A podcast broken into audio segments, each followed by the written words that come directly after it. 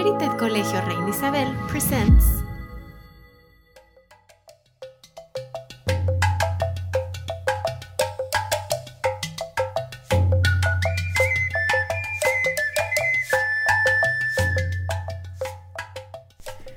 Hello, everyone, and welcome to our General Culture Podcast. I'm your host, David Gan, and we will also be joined by some guests, Sebastián Bonilla and Valeria Nides. Hello, hi. Hi.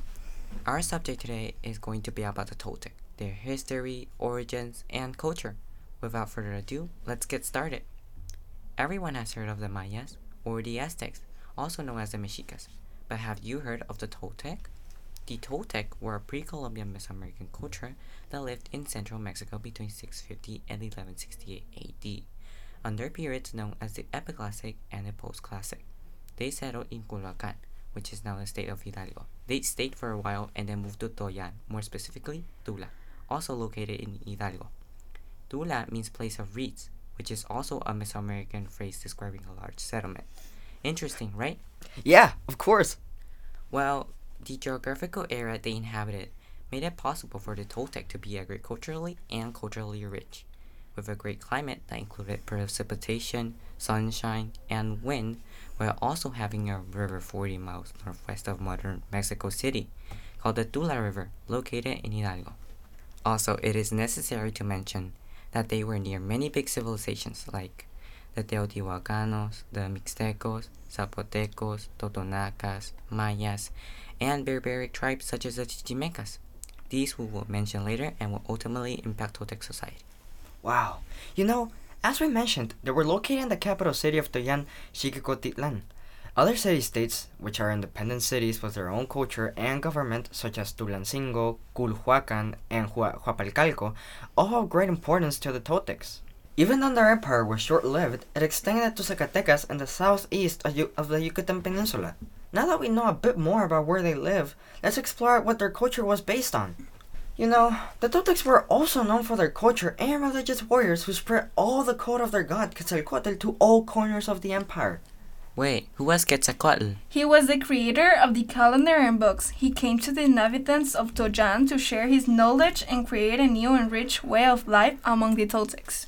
The Toltecs spoke Nahuatl, and their social structure con- consisted of kings, priests, and warriors, and they were dominated by the warriors' cults. They practiced human sacrifices to praise their gods.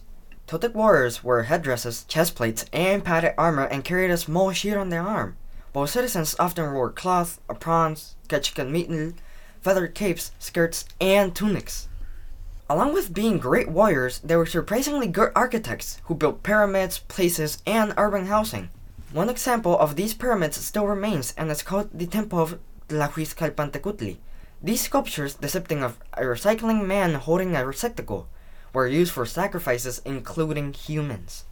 We cannot forget to mention about their beliefs, something which is one of the strangest yet most fascinating facts about them. They believe that life isn't a dream and that we are always dreaming, even when awake. Using a modern day analogy, the Toltec concept of a dream is similar to starring in our own movie.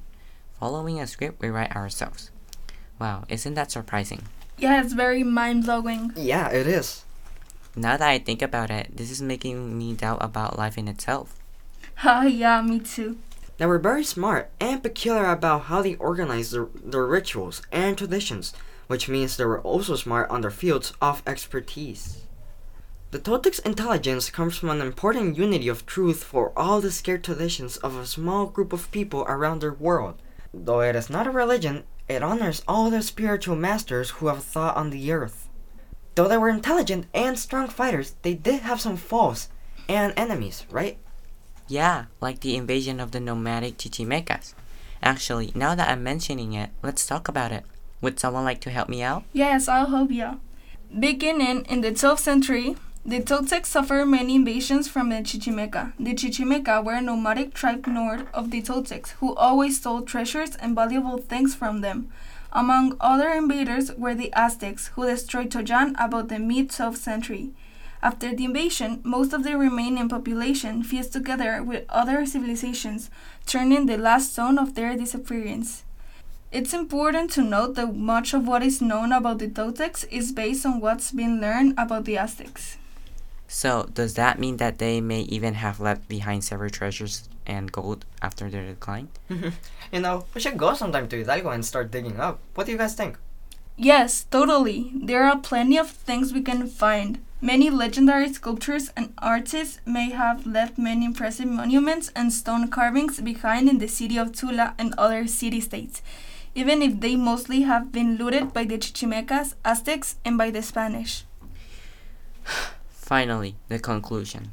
So, what are your thoughts about the Toltec? I mean, I think the Toltecs are fascinating. They were loyal to their gods. Yes, their culture is so alike to other civilizations, but I love their sculptures such as the Atlantes de Tula and all their archaeological wonders. I think that there are still so many things to learn and discover about the Toltec. If you are interested, go research it yourself.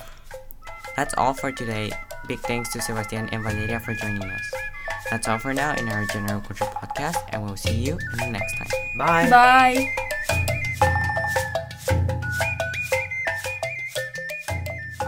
Follow our official content wherever you get your podcast.